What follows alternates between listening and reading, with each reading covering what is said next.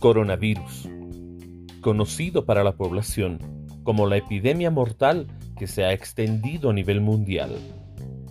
Pero, ¿qué ha significado para ti?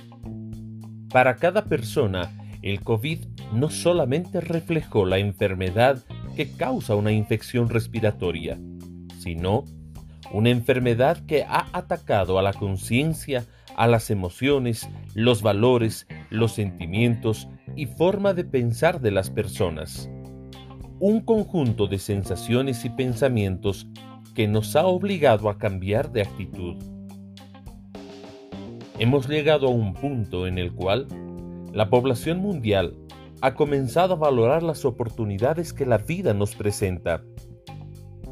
La bendición de gozar de buena salud, la importancia de la libertad, el valor que tenía cada momento junto a nuestros padres, hermanos y amigos.